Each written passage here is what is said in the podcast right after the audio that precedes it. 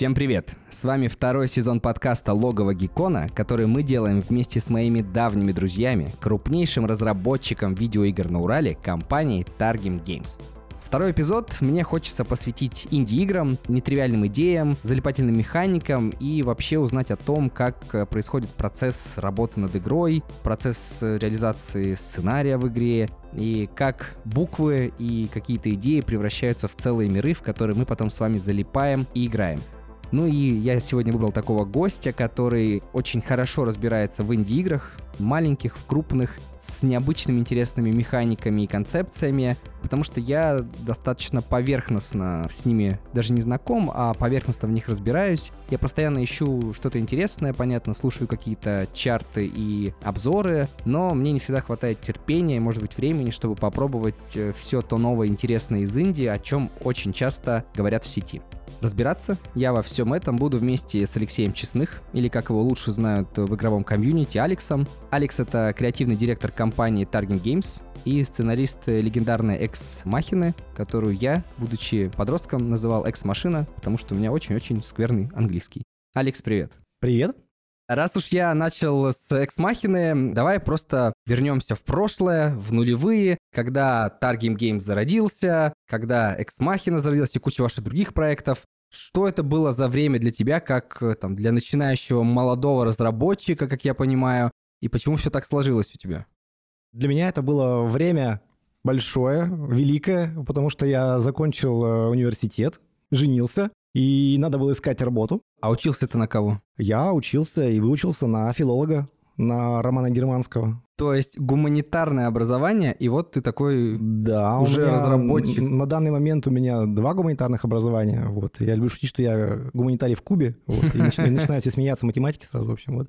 Но вот я выпустился оттуда, и такое немножко в непонимании, что мне делать, и искал себе работу. Вот я как бы думал, что я могу быть и писателем прекрасным, и кем угодно могу быть. Ну и очень любил играть э, в игры, конечно же тогда играл в то, во что позволяли мощности компьютера. Как раз в тот момент э, мощности компьютера позволяли играть в эмулятор Super Nintendo. Поэтому было пройдено куча-куча различных JRPG, и, в общем, весь золотой фонд Nintendo был пройден, и это повлияло, конечно же, на меня сильно. Ну и кое-что на PlayStation, конечно же, первый. Слушай, ты счастливый человек. Я так мечтал о PlayStation в детстве. А первое, а у меня второе. не было, а у меня не было. До Таргима я работал еще в паре мест. И одним из этих странных мест я продавал компьютерные диски в магазине компьютерных дисков. Я завидовал этим людям, они целый день могли играть в игры, потом с таким надменным видом вставали и говорили, малой, что будешь? Ты им говоришь, я хочу вот эту игру, чтобы вот там человечки, он говорит, вот эту бери, не пожалеешь, все, давай. И садился, надевал наушники и играл дальше. Вот именно этим я и занимался.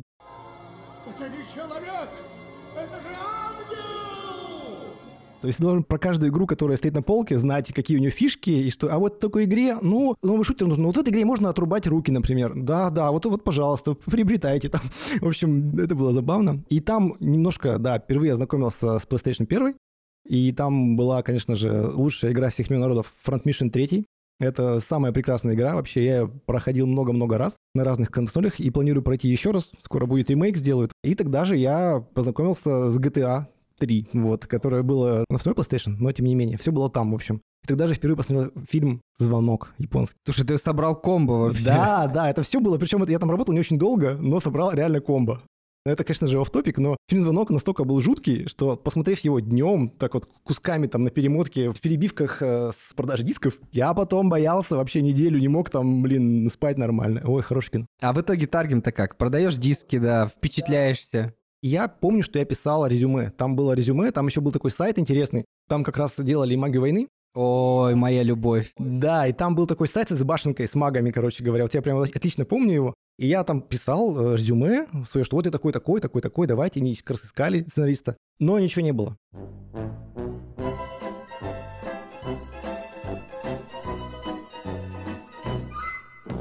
Но потом как-то, в общем, выяснилось, что там знакомая знакомых, там нашего директора туда-сюда, как-то пришел туда. И уже потом, когда прошел там тестовое, в общем, была какая-то борьба с какой-то девочкой, попросили написать, типа, сценарий, вот как раз сценарий X-Machina, тестовое задание. В общем, я победил. И только потом выяснилось, что мое резюме просто не прочитал, потому что HR был тогда не очень, видимо. Не то, что сейчас. Самое странное для меня, наверное, потому что я, да, впечатлился в свое время магией войны, Я об этом уже говорил Стасу при всех встречах, что вот магия войны, мне казалось, что это делают какие-то небожители вообще там из Москвы, из Великой или вообще там из-за рубежа. А когда спустя годы я понял, что это ребята из Яката, что вот компанию где-то тут прямо в центре, вот до них может дотянуться, это было очень яркое впечатление. Также и с Экс-Махиной. Когда она вышла, мне казалось, ну это какие-то, наверное, московские сделали. Потом я сопоставляю логотипчики компании на коробочках дисков. Ага, так, у них была магия войны фэнтези. Сейчас у них постапокалипсис, машинки, стрельба и прочее. Как вот получилось так, что тебе сказали, нам нужно что? Постапокалипсис, нам, не знаю, Fallout на машинках. Что тебе сказали, когда ты делал сценарий Экс-Махины? Когда я туда пришел, как раз магия войны, она заканчивалась, и там нужно было править текст. И по большому счету, в общем, после того тестового его отложили в сторонку, и я занимался тем, что делал, правил тексты финальные, то есть там потому что был написано профессиональными программистами текст, который требовал некоторых правок. И так получилось, что когда проект уже выпускался, естественно, уже шли разговоры о новом проекте. Потому что, ну, это, собственно, деньги, и нужно как-то зарабатывать. И тогда была интересная тема, компания Бука, которая наш издатель, вот, и которая дала путевку в жизнь, в общем, Таргему им большое спасибо. В общем, они купили у 1С лицензию на дальнобойщиков. Ой, обожал дальнобойщиков. И тогда на тот момент вышли дальнобойщики, они прогремели, было все классно. Слушатели, если кто не понимает, то помоложе. Это не сериал с двумя мужиками, это обалденная игра, где ты был дальнобойщиком, брал грузы, вез их в другой город, тебя могли там остановить, оштрафовать. В общем, это было прекрасное приключение. Хекарный бабай. Да, и вот, собственно, контракт, по-моему, был на дальнобойщиков 3. Не знаю, какие там вещи были, но потом, может быть, что поменялось. Из-за чего так произошло? Ну, полшага назад. Вот, проект заканчивается. Нужно делать следующий. И там, ну, я уже знаю по рассказам, потому что я как бы так был тогда еще в шоке от того, что там начал работать и особого влияния не имел. Но тем не менее, было желание делать следующий проект. Так получается, что когда проект делается, год, другой, люди от него устают. Хочется делать что-то еще. И там прошел такой конкурс концептов внутренний. Там были разные варианты, там были шутеры, были какие-то тактические пошаговые игры, в общем, что там, Полухьяненко, то есть, ну, как бы каждый написал свой концепт. Получилось так, что как раз мне показали их буки, а Бука сказал, а вот у меня как раз есть вот про машинки, и как так, сделали про машинки.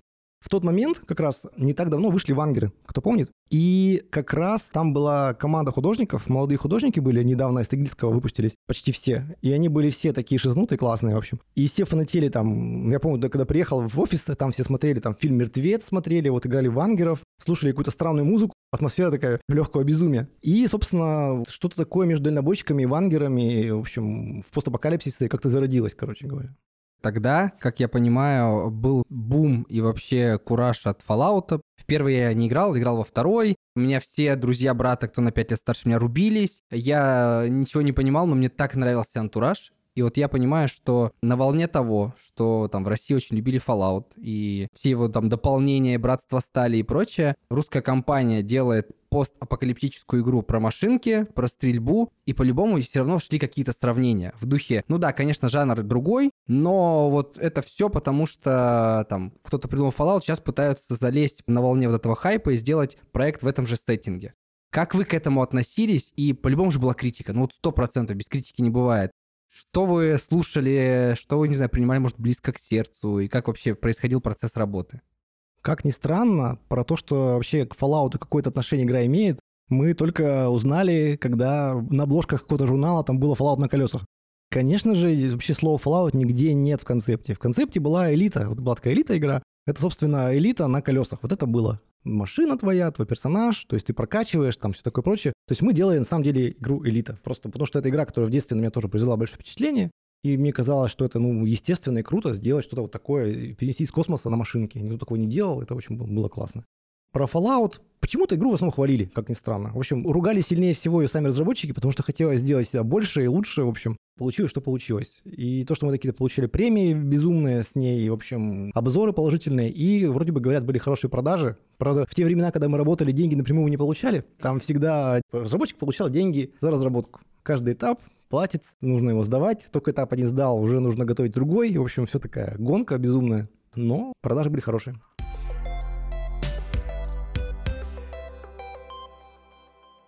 Как вот делая такую крупную игру, сюжетную, интересную, довести вот точку А к точке Б? Для меня вот всегда загадка. Играешь в игру там AAA какую-то, условно, там, не знаю, недавно я прошел God of War. Я очень кайфанул, да, очень долго все. Мне в какой-то момент показалось очень много контента, а потом я думал, дайте мне еще. Я просто понимаю, да, всю историю, что есть у нас финальная точка, к которой мы пришли через вот все тернии там и всю жуть. Есть начало, с чего мы начали, там, если даже не продолжение, а прошлая часть, что вот есть там конфликт отца ребенка в таком-то формате. Но в середине же должна быть офигенная история, чтобы человек играл, несмотря на то, что там может быть классный геймплей, красивая графика, все что угодно, ему нужна история. И вот как, делая игру, сценарий для игры, ты как сценарист э, той же великолепной Экс-Махины, как ты делал сценарий? То есть как вы с командой создавали вот эти этапы, не знаю, делили на блоки, на сюжетные ветки. Мне интересно именно понять, как это работает изнутри.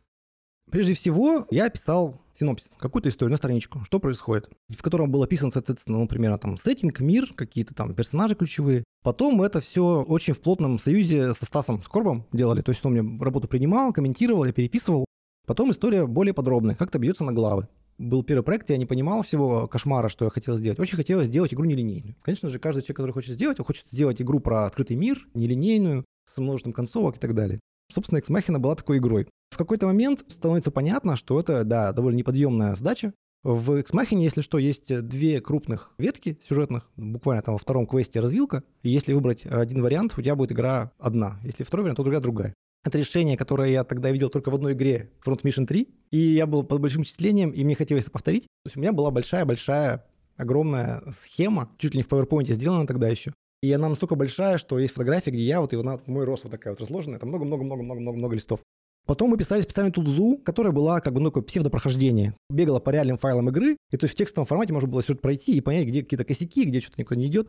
Но, в общем, это уже такие детали реализации. А вообще, то есть, ну, пишется, говорю, сначала короткая история, потом пишется, ну, вот у меня была там эпическая задумка, что там 5 регионов, в игре их 4, но задумка была 5. В каждом свой конфликт, и в каждом какая-то своя история, каждом две группировки, ты выбираешь, за какой дружить, и всяческие такие вещи, переходы. Возможно, у меня больше было именно упора именно на какую-то вот на такую техническую часть. То есть мне хотелось, чтобы были развилки, чтобы была нелинейность, чтобы были вот в каждом регионе своя какая-то атмосфера, свое все. А потом, кроме этого основного сюжета, еще в каждой карте были, ну, во-первых, рандомные квесты, которые просто генерятся там, ну, простой текст какой-то там, буквально подставляются плейсхолдеры и был целый пласт текстов, так называемых побочных квестов, побочной миссии. И возможно, что именно вот в этих побочных миссиях есть такой флер эксмахины. Почему? Потому что их писали дизайнеры карт сами. То есть, что хотели, то и писали. Поэтому в игре там две шутки про Филиппа Киркорова, например, да, то есть э, в те времена там была эта розовая косточка такая была. Сейчас это звучит уже совсем не вспомнит, но тогда казалось ужасно смешно. Плюс потом там художники сами тоже делали какие-то easter eggs какие-то были, да, там эти пасхальные яйца. Например, там есть такой товар типа сигареты, который сейчас вообще нельзя продавать, да, и там, если присмотреться, текстура высокого разрешения, там не сигареты, а такой пятилистник, в общем. И много было таких штучек. Ну и вот сейчас я ее недавно перепроходил игру на самом деле, и, ну, с одной стороны, удивился, насколько все наивно, в общем, и как бы наивно и смешно, так немножко ощущение фейспалма какое-то было, но вместе с тем, ну, видно, что очень все как бы наворочено. И вот что-то, как сказать, игра сделана с душой, то, что, что называется. Я же был не только сценаристом, я же был еще дизайнером. И вот спрашиваешь, как делать. А получается, что вот я начал писать сценарий, а потом начал лезть везде в дизайн, потому что должен быть вот так, а не вот так, должен быть вот так, вот так. Поэтому проект такой немножко авторский получился. И потом я стал ведущим дизайнером. И там вот просил каких-то байк, там была история, что команда хотела меня свергнуть. Писали письмо Стасу, типа вот, уберите его с поста тиран. ведущего, да, он тиран и сумасброд, пожалуйста. Это реально петиция была, потому что, я не знаю, это с таким теплом вспоминаю. Вот. Конечно, мы с теми людьми потом дружили и дружим, в общем. Это к тому, что хочешь сделать что-то хорошо, сделай это сам. В общем, наверное, возможно, получилось еще и потому, что, ну, то есть я там, блин, дизайнил все эти дурацкие товары. Я почему вспомнил, что я перепрохожу сейчас? Я смотрю, игра не политкорректна. Вообще. То есть там, блин, продаются сигареты и алкоголь какой-то. Там какие-то неприличные шутки. Там у тебя какой-то целый регион с какими-то арабами, которые, прости господи, взрывают друг друга. Думаешь, ё-моё, сейчас такое нельзя писать. То есть вообще, да, там все. Но, блин, в этом можно какая-то правда жизни и есть, в общем. Ну, как-то без прикрас ты сам играешь свою игру, какие у тебя ощущения? Потому что, блин, сделал классный проект, вроде все это уже пережил на 30 тысяч раз, уже проклял, потому что тебе это надоело, но вот ты садишься и играешь. Смешанные, я бы сказал, ощущения, потому что, ну да, твоя картина, которая у тебя в памяти, она другая совсем. И причем она другая, она одновременно гораздо хуже и гораздо лучше. Потому что вот ты смотришь в игру и как бы вспоминаешь, ну казалось, тут такое, такое, такое. Слушай, ну графика как бы не очень, но, с другой стороны, довольно цельная картинка. Диалоги казались и крутые, а сейчас хочется просто умереть, потому что, блин, детский сад, штаны на лямках просто. Но вместе с тем понимаешь, что игра, есть какой-то вайп есть. Скорее теплое ощущение. Но когда я играл и там матерился и, и ржал, короче, кто-то предложил, и нужно было снять просто подкаст, как я играю в X-Machina, в общем, и комментирую. В целом идея неплохая, ну, потому что бывает же раньше, ну, если как бы, когда делается ремейки игр, иногда опускают там дорожку, да, там комментарии разработчиков, и тоже очень смешно, то есть э, люблю я Тима Шафера, его квесты, и там как бы иногда интересно читать именно Его э, комментарии. да-да-да. Сейчас ты креативный директор компании. Давай на простом человеческом языке объясним, из чего состоит твоя рутина. То есть вот чем ты занят на протяжении там года, и, не знаю, своих рабочих будней. Начнем с того, вообще на чистоту, да, что такая должность была придумана, потому что вот я был как бы сценарист, был дизайнер, был ведущий дизайнер, и хотелось мне как-то еще как-то поощрить, какую-то дать должность выше, но просто ее не было. Сказать, ну пусть, вот будешь теперь называться креативный директор. Короче, я говорю, окей, без всякого понимания, что это такое. И вот я уже довольно много лет креативный директор, и чем только я не занимаюсь. То есть я был и менеджером проекта, и там сценаристом, и дизайнером проекта. Так или иначе присутствовал во всех э, проектах компании. Стартовал и Star Conflict, стартовал и Crossout, помогал и лорам, и дизайнерам. А вообще я занимаюсь наймом, занимаюсь э, профессиональным ростом дизайнеров. То есть отвечаю так или иначе за какие-то ценности проекта. Комплексная работа. Да, получается у меня такая работа, что я занимаюсь не одним проектом каким-то, а всеми сразу. И в этом как бы плюс и минус. Вот еще как бы байка есть. Значит, стоит типа сталкер у перекрестка в зоне и в натуре указатели читает так, будто он читать умеет.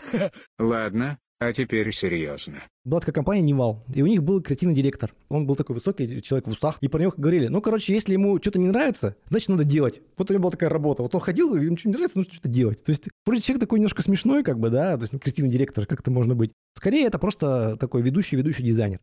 Когда мы говорим о крупных компаниях, о новых проектах или там о больших аддонах, патчах, чем-то еще, всегда читаешь в новостях кранчи, кранчи, кранчи, что вот там люди умирают, ненавидят своих работодателей, работодатели говорят, что да ничего такого нет, э, сотрудники по своей воле всем этим занимаются. И, в общем, такая многослойная история, где ты не понимаешь, кто прав, кто виноват, потому что вроде как это работа, вроде проект нужно закончить, и говорят, что еще людям доплачивают за это. Всех нормы. Как э, в наших реалиях, российских, уральских, обстановка с кранчами, и есть ли они на самом деле? Мне сложно обобщать, потому что, мне кажется, у нас немножко такая компания становится уникальная. Она как начиналась такая, как семейная компания, так и она и, и продолжается. Хоть уже у нас там 150 человек, все равно у нас э, все как-то по-доброму, по-домашнему, что ли. Вот. И, если честно, прям так сильно у нас не кранчит. То есть бывает такая ситуация, что перед большим патчем можно покранчить или что-то еще. Но, как правило, такое, что все работают по 80 часов в неделю, такого нет. Возможно, это потому, что мы давно уже работаем без издателя. Ну вот я говорю, когда я работали с издателем, и нужно было сдавать срочно обязательно этапы все в срок, тогда, конечно же, тяжело. Но как-то получалось, что ну, мы иногда затягивали сроки. То есть у нас игры к срокам, они выходят, ну это когда какой-нибудь AAA проект, это, условно говоря, у него там бюджет определенный, да, есть у него бюджет э, рекламный, и он, скажем, там больше, чем проекта, и он готовится к какой-то дате, и ты в положишь, если ты вот не выставишь в эту дату, то все, То все угорят. То все угорят. Им приходится такое делать, да? Мы обычно, ну, как сказать, ну, к нашему стыду затягиваем релизы проектов. Ну, или, например, в случае как с Эксмахиной, мы, во-первых, чуть затянули, во-вторых, из нее вырезали там четверть контента. То есть то, что хотели бы еще сделать, но не успели. То есть пришлось в конце там как-то сшивать какие-то моменты, да, у нас пропал целый снежный регион. Ну, это известная история. Иногда мы за свои деньги, да, дорабатываем что-то. То есть, если, например, издатель говорит, что все, вот мы больше не дадим, мы говорим, нет, мы все-таки сами за свои деньги сделаем и посмотрим. Хочется верить, что мы топим за качество больше, чем за сроки, и поэтому стараемся вот такое сделать. Если что, всякие истории лихих 90-х про сроки можно порассказывать? Может быть, как-то потом. Давай, это самое вкусное же. Ну, блин, ну не про наши же компании, так вы слухи, это же слухи. Ну давай слухи. Ладно, была такая прекрасная игра Lada Racing Club. Ой, слушай, у меня даже три диска было в коробке. Она настолько прекрасна, эта игра, что у нее была очень сильная пиар-компания как раз. Вот. Мы ездили как раз э, там в Москве были, и там были прекрасные эти Boost Babes, там э, голые женщины, там все рекламировали, в общем, Lada Racing Club, мау-мау. И вот настало там, не знаю, три месяца до релиза, а игры нет вообще. Просто ничего нет. Просто даже не приступали. Но бюджет уже освоили. Конечно, да. И поэтому взяли одну, не будем называть компанию, все знают, и они сделали на своем движке на коленке за три месяца полную игру. И как бы это ладно, они молодцы, но, в общем, кроме всего прочего, в этой игре был такой интересный трюк. Ты говоришь, три диска. Вообще-то это был DVD-диск. Почему? Потому что DVD-диск маленько дороже. И там был, короче, пустой файл на 4 гигабайта. Чтобы я еще за один диск заплатил, Да, да? примерно так. В общем, ну, такие, как бы, лихие 90-е. Слушай, ну да, я помню, что условно там диск стоил э, рублей 90-100 лицензионный, 120, если какая-то мега игра. Два диска могли стоить 180-200, а три 270. И ты такой, ну ладно, наверное, игра офигенная с тремя дисками. Это был Lada Racing Club. В общем, это такая интересная история. А как хотелось, чтобы была хорошая игра. Ну, и, ну вот, блин, из-за того, что вот такие были артефакты эпохи, немножко к отечественному игропрому отношение такое несколько сложилось. И не только к нему, а, например, там игры по фильмам. Всегда кажется, что по фильмам плохая игра, потому что ее нужно срочно к сроку, и, скорее всего, как бы она сильно ее не использует. Как говорят, самая-самая плохая в мире игра — это игра по фильму «Идти» Спилберга. Да, и что она настолько плохая, что там вообще был такой удар, что вся игровая индустрия была, в общем, откатилась на десятки лет назад. Это, это настолько она была плоха. Слушай, я помню э, классную игру по фильму «Каратель». Ну, то есть, да, фильм был посредственный, особенно если сравнивать с нынешним Марвел и прочим. Но сама игра была такая жестокая, такая офигенная, и мне подростку там лет 12-14 казалось, что я играю во что-то, ну, в God of War, только вот как бы в тех реалиях. А так, да, в основном плохие игры были. Сейчас есть игры хорошие, но вот из таких старых это была игра про хроники Риддика. О, да-да-да. Она была не на прекрасна. Она была прекрасна. Ну, как бы она к фильму мало отношения имеет, но там очень персонаж, и там Вин Дизель своим голосом говорит, и, и вот эта вот озвучка. Нельзя отворачиваться от семьи. Причем игра такая, ну, недорогая, можно сказать, немножко инди, ну, как сейчас можно сказать. То есть там, господи, не лабиринты, три текстуры, но она прям, прям была классненькая. Еще пару частей по Гарри Поттеру были классные, и Хроники Нарнии мне понравились. Тоже по фильму. Слушай, не смотрел, не смотрел. Про, про Гарри Поттера я сейчас только вот Лего Гарри Поттер вот раздают бесплатно в PlayStation. Вот я поиграл маленько, вспомнил детство.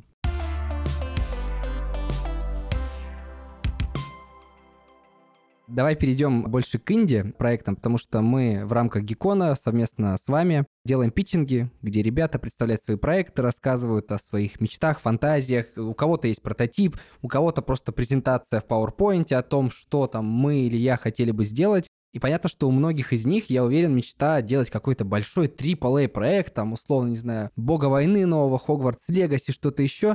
Но понятно, что это путь сложный. И давай начнем с того, что если человек приходит к вам в компанию с идеей или конкретно к тебе, как ему влюбить тебя в это? То есть что в первую очередь донести до тебя, как до будущего помощника, соратника, может быть, там, работодателя, чтобы ты заинтересовался проектом? Когда вы приходите со своим проектом, надо, чтобы это относится к играм, к фильмам, блин, К любой всему, идее, к которую к нужно любой питить. идее, да. Во-первых, должен быть у тебя, как бы сказать, э, блин, вообще любой документ. Нужен по принципу пирамиды. У тебя должна быть фраза одна, логлайн или какая-то, не знаю, просто фокус проекта. Ты должен одной фразой чем зацепить. Потом ты должен зацепить э, одним абзацем, а потом одной страницей. То есть, по идее, твоя игра должна быть у тебя в одной фразе, в одном предложении, в одной странице. И дальше уже, ну, зависит от твоего, как бы, убеждения. Почему называется elevator pitch? Потому что раньше бывало, тебе удается поймать какого-нибудь э, продюсера, издателя, только как бы вместе с ним поехать в лифте. Но пока едешь в лифте, нужно успеть его убедить в том, что вы крутой. Ну, это как бы первое. Второе, хорошо, если у вас есть эскизы.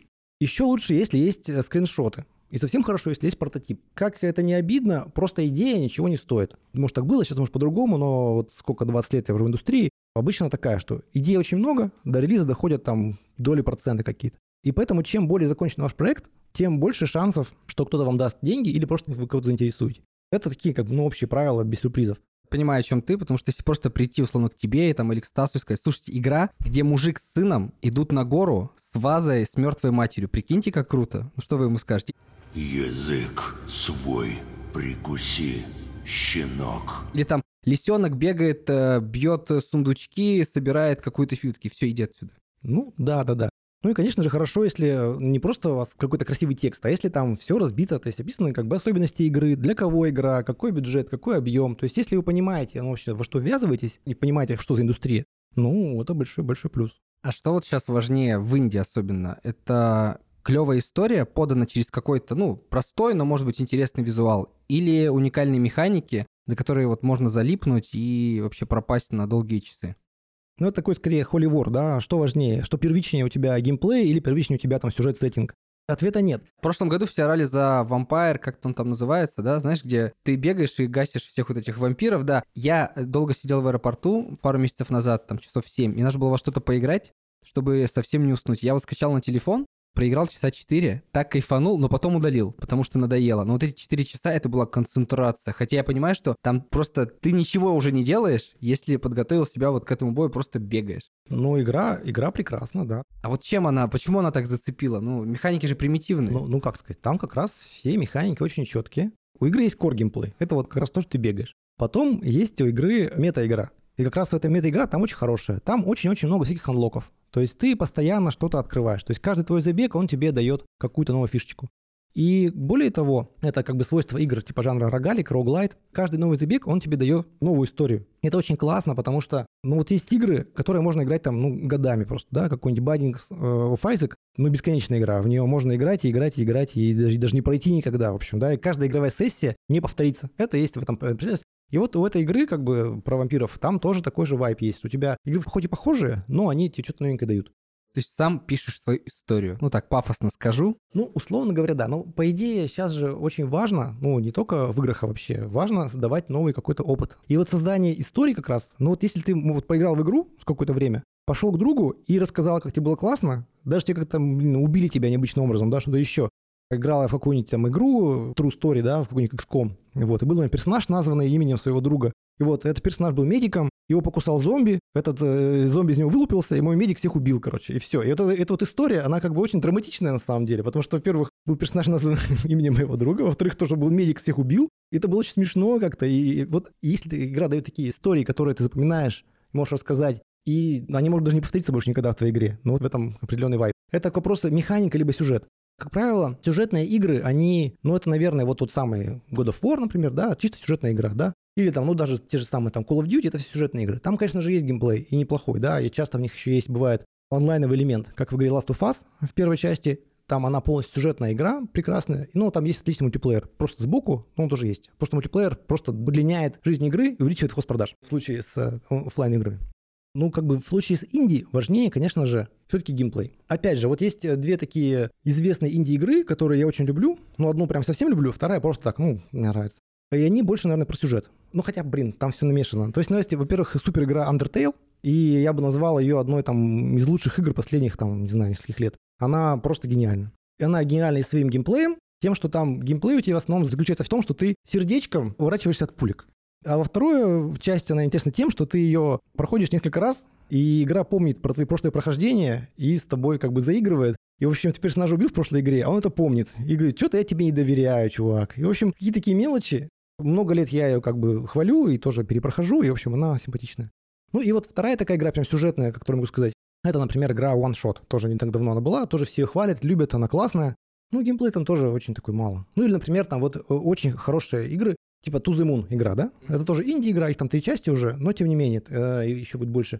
Но это больше как бы интерактивные новеллы, скорее всего. То есть если в игре у тебя есть сюжет, главное, есть такой жанр большой, интерактивные новеллы, или там просто бродилки, это ну, большой пласт игр, и их тоже любят. Но в них особенность, что ты ее прошел, потребил, как бы как кино посмотрел.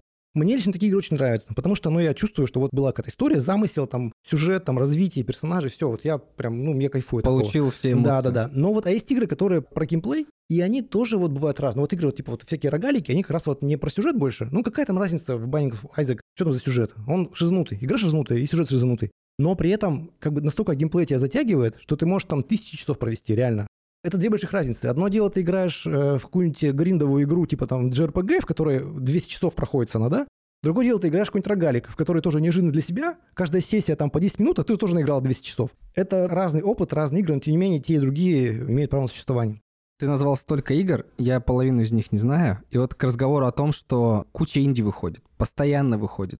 Маленькие проекты, там, покрупней. Как пробовать что-то новое и понимать, что ты не потратишь время впустую. Ну, то есть как вот ты для себя открываешь новый проект, если нет такого, что кто-то посоветовал или там где-то увидел, не знаю, баннер какой-то и так далее?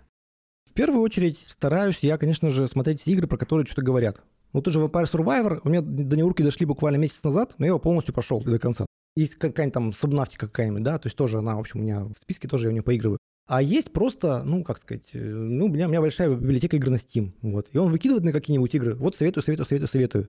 И бывает что-нибудь такое находишь неожиданное и прям кайфанешь. Вот не так давно я обнаружил себя в библиотеке Regents of Ruin и прям кайфанул. В общем, такая тоже пиксельная игрушка. Короткая, такая странная. Но по всем механизмам она прям очень хорошая, например. Да, я, я оценил, что-то, может, там ну, для себя взял, может быть, что-то мне захочется как-то там повторить, да, что-то, какой-то опыт. Наверное, это вот как бы нейросети рекомендуют игры, в общем, они знают, что я люблю, и мне подсовывают похожие игры. То есть я люблю пиксельные игры, ну не то, что все-все их как бы смотрю, какие есть во вселенной, но стараюсь их просматривать, да чисто визуальные, например, нравится, да, и там пиксельных как бы и квестов много выходит до сих пор современных, тоже их смотрю периодически. Но вообще мой, например, жанр рогалики, я стараюсь их прям все-все посмотреть. Давай сделаем небольшое напутствие для будущих участников питчинга на Геконе. Какой жанр может быть в тренде или будет в тренде там к середине года в случае с индюшками? Или вот нужно просто поймать свой вайб и делать проект? Надо поймать свой вайб. То есть однозначно нужно делать то, что ты хочешь, понимаешь, любишь.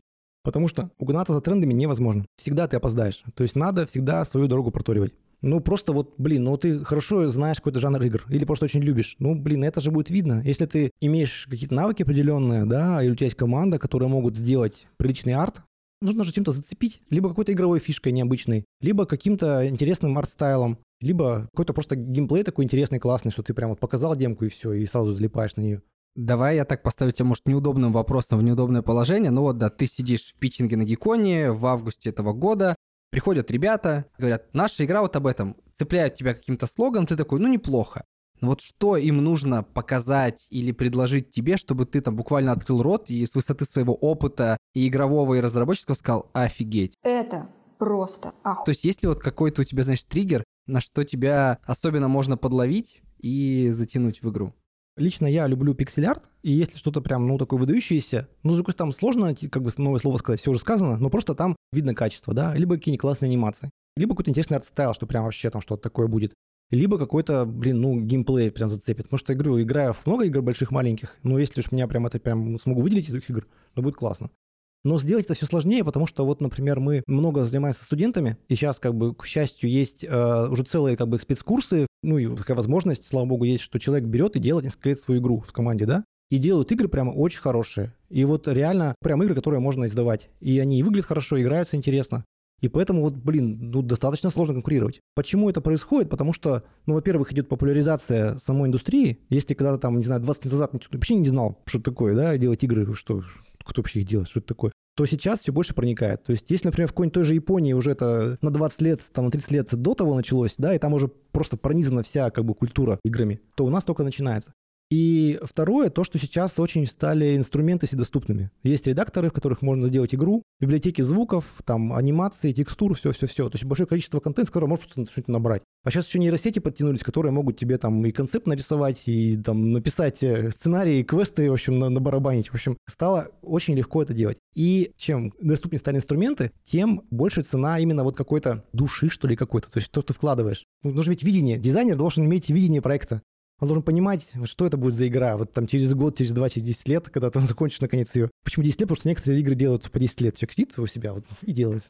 От того, насколько сфокусировано твое понимание, что ты хочешь, если сможешь это заразить продюсера этим, ну и через свой очень хорошо готовый отполированный продукт, какая-нибудь демка, которая уже готова к игре, например, да, к продаже, то есть, если что, ну, конечно, приходите с этими демками. Просто приходить с текстами неинтересно. Тащите демки, тащите, как бы, ну, не знаю, вот огонь в глазах, убедите, вот так вот, если сесть и глядя в глаза, и видно, что человек понимает, что он хочет, понимает, на какой стадии он находится, сколько нужно еще, ну, до завершения проекта, ну, пожалуйста. В общем, если он понимает, чем игра отличается от миллиона других игр, которые уже были, которые еще будут, то есть описать можно там условно тебе в свободном доступе куда-нибудь в соцсети на почту и говорить «Добрый день, я вот такой проект делаю, там, посмотрите, пожалуйста». Ну да, но в последнее время такие проекты ко мне прилетают почему-то через нашего пиарщика, ему ВКонтакте пишут, и, в общем, и он мне пересылает. Пишите нам, у нас есть специальные люди, которые помогают посмотреть, поразбирать, в общем, помочь сможем. Алекс, э, Блиц остался, и на этом закругляемся. Он такой достаточно короткий, ты уже о многом поговорил в выпуске, но давай закрепим. Лучшая игра твоего детства, юности и почему? Это Chrono Trigger. Это JRPG. Ну, блин, она тем хороша, что она очень раскрывается постепенно. То есть это первая игра такого типа, которую я видел. То есть ты не играешь и смотришь, ну, игра, игра, такой фэнтези-игра. Последний босс. Убиваешь последнего босса, а потом этот босс к тебе присоединяется, и ты понимаешь, что это не фэнтези-игра, а это фантастическая игра. И там путешествие во времени, еще и в пять временных эпох. А потом ты понимаешь, что там какой-то сюжет вообще межзвездный, какой-то космический. Она так постепенно раскрывается. Ну и, кроме всего прочего, там есть э, комбо-атаки. Игра, которую перепроходил больше всего раз. Ну вот, наверное, вот Chrono Trigger я приходил больше всего раз, потому что я его проходил на разных консолях. Выходил там на DS, он выходил на ПК. Боюсь представить, какого года игра. Ну, старенько, на, на Super Nintendo. Ой-ой-ой. Если так вот про перепрохождение, на самом деле хитрость в том, что вот те самые рогалики, которые ты как бы до конца не проходишь, но ты их перепроходишь и перепроходишь. Ну, наверное, вот игра, которую дольше всего прям вот играю, играю, играю, наверное, все-таки вот Budding of Isaac. Наверное, она такая, если по часам посмотреть, на разных консолях пособирать, Игра, в которую решил поиграть спустя долгие годы, но она искренне разочаровала. Ну вот я хотел здесь сказать про Эксмахину и про Средшхаммер про свой, вот, но они не разочаровали, они наоборот как бы так удивили скорее. Разочарований на самом деле нет. Обычно играешь старую игру, и она скорее какой-то дает тебе такое, ну, не знаю, вайп какой-то ностальгии, что ли. Ну, хотя, наверное, вот, блин, System Shock 2, например, да? Игра прекрасная, в свое время была просто тоже замечательная, тоже перепроходил. Сейчас запускаешь даже с новыми текстурами, и что-то уже как бы не то, потому что обычно старые игры, если вот так прям открыть глаза и все честно сказать, они очень неюзабельные. Они тяжелые именно в плане того, что там лишние кнопки. Там есть кнопка, где можно выглянуть из-за угла вот так по диагонали. Зачем это было? Какие-то такие вещи, которые просто неудобно. При том, что игра прекрасная, и сеттинг, и там сюжет, и геймплей, но какие-то просто, говорить, неудобно. Вот скорее вот такие вот неудобства от старых игр, но прям разочарований, наверное, наверное, нет. Слушай, меня так разочаровало, помню, Фаренгейт игра, которая этот Profit Indig или как она, ну да, интерактивное кино, вот это все. я когда первый раз играл, была классная озвучка от Акел, и я такой, вот это кино! И у меня в голове, я реально смотрел фильм. Прошло там 2-3-4 года, я устанавливаю, понимаю, что квадратные модельки, история вообще разваливается по ходу, конец вообще сюрреалистичный, и вот это было разочарование. По такой причине в некоторые игры я просто не играю. По этой причине я люблю пиксельные игры, потому что они не стареют. Ну, потому что реально, пиксельная игра, она была 20 лет назад такая, и сейчас такая, в общем, а 3D, оно очень такое лучшая игра на все случаи жизни. Вот знаешь, когда хочется, не знаю, грусть заиграть, что называется, или просто есть время, и ты думаешь, ну, настал твой час снова. Ну, я бы в этом случае предпочел просто какую-нибудь новую игру каждый раз. На Стиме ну, покупаешь на распродаже 10 игр за копейку и смотришь, и никогда не кончится. Но из таких, ну, какой-нибудь любимый рогалик. Я не знаю, ну, мы уже поняли, что ты фанат-фанат их, да? Ну, блин, не знаю, Slay the Spire или там Dead Cells. В общем, какой-нибудь экшен-рогалик, тот же самый Айзек. Самый классный проект последних трех лет. Не обязательно Индия, может быть, какой-то крупный AAA, но вот от которого ты очень-очень кайфанул. Кайфую от большого количества игр. Ну вот сильнее всего это был Undertale, но он, по-моему, уже старше, чем трех лет. Из такого, из недавнего, ну вот, говорю, и бывает какой-нибудь находишь вот странный там hidden game какой-нибудь э, инди, да, ну вот там все фанатеют Хейдеса не могу сказать, что гениально, ну классная игра. Что-то одно. В свое время, когда вышел первый вот э, God of War, прелонч первый, не Ragnarok, а просто вот God of War, он прям меня сильно очень впечатлил, да. Но Ragnarok еще пока не посмотрел. Я за какие-нибудь маленькие классные игры. Игра или продолжение игры, которую ты искренне ждешь. Даже если продолжение никто не обещает, но ты думаешь, было бы круто, чтобы оно вышло. Ну, у нас э, принято ждать, конечно же, Half-Life 3, да. Ну... Ага, поверил. Ну и бредятина. Очень сильно бы я хотел поиграть в новый Dead Space. Серия потому что кончилась, но серию очень любил, особенно первую часть. И даже, наверное, придется мне потратиться на ремейк первой части. Немножко жду ремейк Resident Evil 4. Потому что игра великолепна абсолютно, тоже одна из лучших игр всех времен народов по совокупности факторов. И вот делать ремейк, надеюсь, она будет хорошая, тоже, наверное, пройду. А к слову про Dead Space, Callisto Protocol не пробовал? Что-то я его прочитал, и говорят, что, что это рипов какой-то, и все, просто деньговыжималка и обман. И, в общем, нет, нет. Где-то плачет один монтажер, который купил ее. Окей, Алекс, спасибо за разговор. Чуть больше узнал про твою работу, и, блин, теперь хочется порыскать, поискать клевые инди, чтобы быть более прошаренным. А вы, друзья, слушайте подкаст Логово Гекона на всех любимых подкаст-платформах, ищите нас на Яндекс Музыке, ставьте там сердечко или в Apple подкастах, там у нас в ходу звездочки. Новый выпуск уже скоро. Услышимся.